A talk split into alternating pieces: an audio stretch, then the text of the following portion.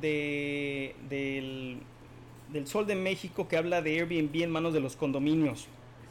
Esto es muy importante. Muchos de ustedes, amigos emprendedores, tienen eh, Airbnbs en condominios, en edificios donde los condominios pues tienen su régimen de, de condóminos, ellos hacen sus propias leyes, pero también tienen que estar eh, apegados al código civil estatal de cada, de cada ciudad, ¿no? Ya está arriba entonces, Tocayo. Perfecto. Entonces, esta, esta nota salió hace unos días. Eh, no pudimos cubrirla eh, en, la, en la transmisión pasada, pero se me hace interesante porque muchos, muchos, muchos eh, emprendedores tienen sus Airbnbs en condominios. Entonces, la nota titula Airbnb en manos de los, de los, de los condóminos. Estos decidirán el límite y la operación. Recuerden que hemos estado hablando de muchas eh, restricciones, hemos hablado de eh, lugares en ciudades como San Diego, como, como esta, esta, esta guerra, esta fricción se ha convertido muy fuerte entre el lobby eh, hotelero contra el lobby este, de Airbnb.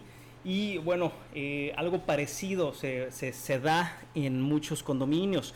Yo ahorita estoy en el proceso de asegurar un Airbnb en la ciudad de Sao Paulo y nos estamos encontrando con muchas, muchas, muchas restricciones con el tema del coronavirus.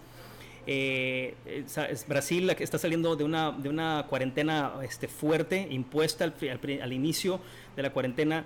Eh, no se cerraron los negocios, después se cerraron y ahorita ya están saliendo eh, esto lo estamos viendo, estas restricciones lo vemos en condominios cerca de Ipanema, cerca de, perdón, de, de Itaim, este, que es donde estamos buscando las áreas, que es un área muy parecida a, eh, a la Roma, a la Condesa, donde hay muchos restaurantes y muchos condominios de este tipo. Entonces, eh, dice PROSOC, la Procuraduría Social plantea que desde las asambleas vecinales serán obligatorias se resuelvan la, presencia en cada edificio, la presencia de la operación de Airbnb. Dice, em, dice que, los que los condóminos sean quienes a través de sus asambleas definan si quieren o no y bajo qué reglas la presencia de Airbnb en sus condominios. Así lo planteó la Procuraduría Social en sus propuestas de reforma a la ley del régimen de propiedad en condominio que envió al jefe del de gobierno, a este, Claudia Sheinbaum, mismas que están en revisión para eventualmente ser remitidas al Congreso Capitalino, es decir, le están dando un poquito más de libertad a los condominios para que sus dueños, los condóminos, puedan eh, limitar la operación o que puedan tener reglas. Esto se da muchísimo en las playas, donde los desarrollos inmobiliarios que después vamos a hablar de un artículo muy muy interesante hacia dónde va la eh, industria eh, de bienes raíces, muy muy interesante, viene a continuación después de este artículo, no se lo vayan a perder. Entonces se le está dando mucho más poder para que los, los condóminos, los dueños, puedan eh, hacer sus leyes, que se apeguen obviamente a el Código Civil, a los derechos que tienen todos los propietarios, los dueños de, de propiedad y que ellos sean los que estén limitando el uso y la regulación de esto, la operación de los Airbnbs. La Procuradora Social Patricia Ruiz Anchondov confirma El Sol de México que la regulación de Airbnb en los inmuebles bajo el régimen de condominio se abordó en el sentido de que sea la asamblea condominal la que reglamente si permite o no el arrendamiento a corto plazo a través de Airbnb. Recuerden que las asambleas condominales se llevan a cabo por lo menos una vez al año estos acuerdos tienen que ser votados, es decir, tiene que tener la votación de los condóminos.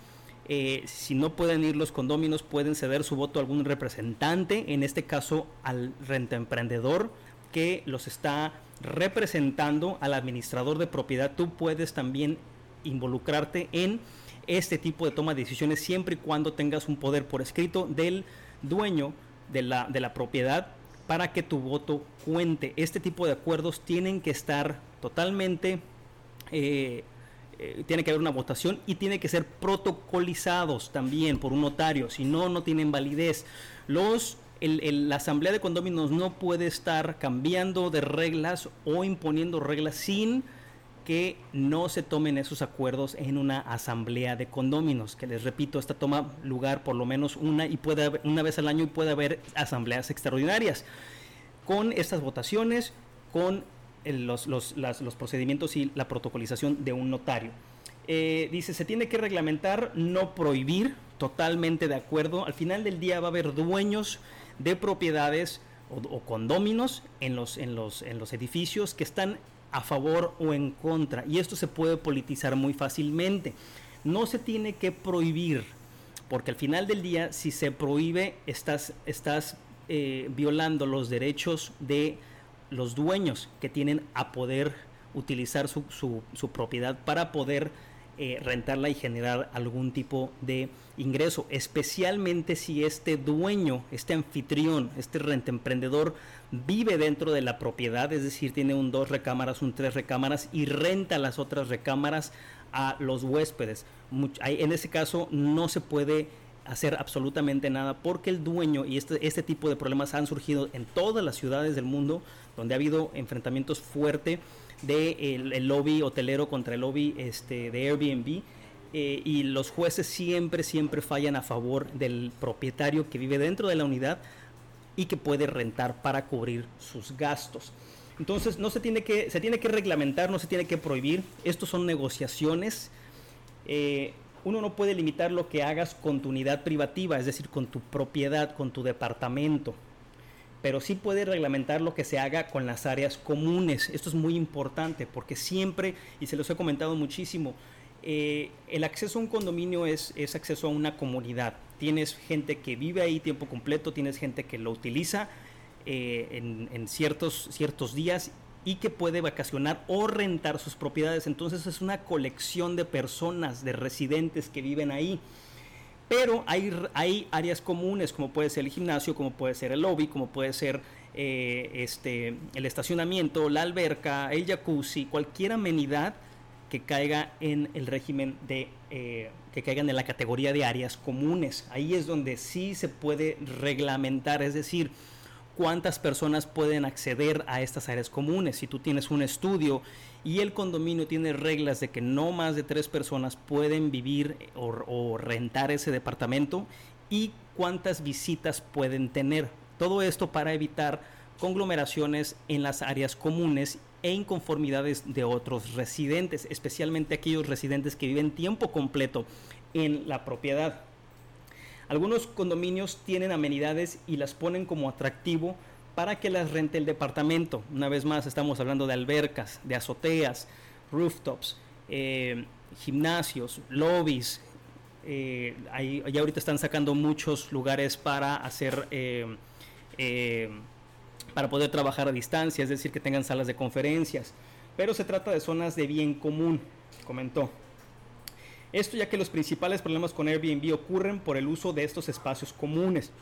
Estas son las principales, las principales quejas que se tienen en estos condominios. Por eso es muy importante y les he insistido muchísimo que tengan reglas y que esas reglas estén tanto en sus anuncios como eh, por escrito para que las firmen los huéspedes a la, a la llegada estas reglas también tienen que estar en el manual de la casa y estas reglas también tienen que estar en las áreas comunes, ¿sí? Eh, desde el horario de uso, lo que está permitido, lo que no está permitido, qué tipo de envases se pueden utilizar. Todo esto para evitar las quejas. Entre más quejas haya, más se puede politizar este asunto. Y al final del día se, trata de lograr una convivencia sana. ¿sí? Eh, este diario también ha documentado que resulta más rentable para los propietarios de departamentos acabar con el alquiler tradicional, el, alquiler que le llamamos nosotros a largo plazo, de inquilinos de mediano y largo plazo para ofrecer estancias cortas en Airbnb a turistas nacionales y extranjeros, que es lo que hemos estado viendo, que es lo que se le llama el, famoso eh, rental arbitrage, que es básicamente la, la habilidad de poder generar más al rentar tu departamento por noches que si lo rentaras por eh, meses en un contrato a largo plazo. Todo esto depende de tu ubicación, depende de la oferta y la demanda del mercado para que puedas determinar por qué camino te vas a ir. Entonces, en el reglamento tiene tienen que establecer si permiten que los inquilinos de Airbnb puedan utilizar las zonas de amenidades. Gimnasios, albercas tienen que estar en el reglamento. Por eso nosotros manejamos muchos reglamentos en diferentes edificios, en Puerto Vallarta, en Playa del Carmen, eh, este, inclusive también en Guadalajara, los departamentos tienen sus reglas, son firmadas y estas reglas son, eh, se acuerdan en la asamblea de condominios, están notariadas y protocolizadas. Todo esto para que sean leyes, leyes que al mismo tiempo no pueden violar los derechos de los dueños, tiene que apegarse al Código Civil también. Seguimos. Eh, la representante de la red de profesionales de administración de condóminos, Mara Cavazos, comentó que la operación de Airbnb en un inmueble con régimen de condominio es ilegal. Ojo, que la operación de Airbnb en un régimen de condominio es ilegal porque su sola operación implica el pago del impuesto sobre el hospedaje y eso le da al departamento un uso de suelo comercial y no residencial. Esto es un, eso es un argumento eh, hasta cierto punto válido. Vamos a seguir viendo. Sin embargo, dijo, en caso de un condominio, de que un condominio acepte la operación de Airbnb, tendría que ser con un reglamento estricto y claro. Por eso les, les digo, es muy importante que tengan sus reglamentos para poder eh, determinar cualquier cuál es, cuál es el procedimiento que se va a seguir en determinados escenarios, en el que establezcan las condiciones y la prohibición o inclusive hasta multas del uso de las áreas comunes o amenidades, ya que además eso representa un trabajo y responsabilidad extra para administradores. Esto, eh, quiero ver un paréntesis muy importante, que muchas veces el administrador del edificio se deslinda del trato con los huéspedes. Esto porque el administrador de la propiedad, el renta emprendedor, es quien tiene que intervenir en esta comunicación. es decir, que puedan establecer qué se puede hacer y qué no se puede hacer. Seguimos.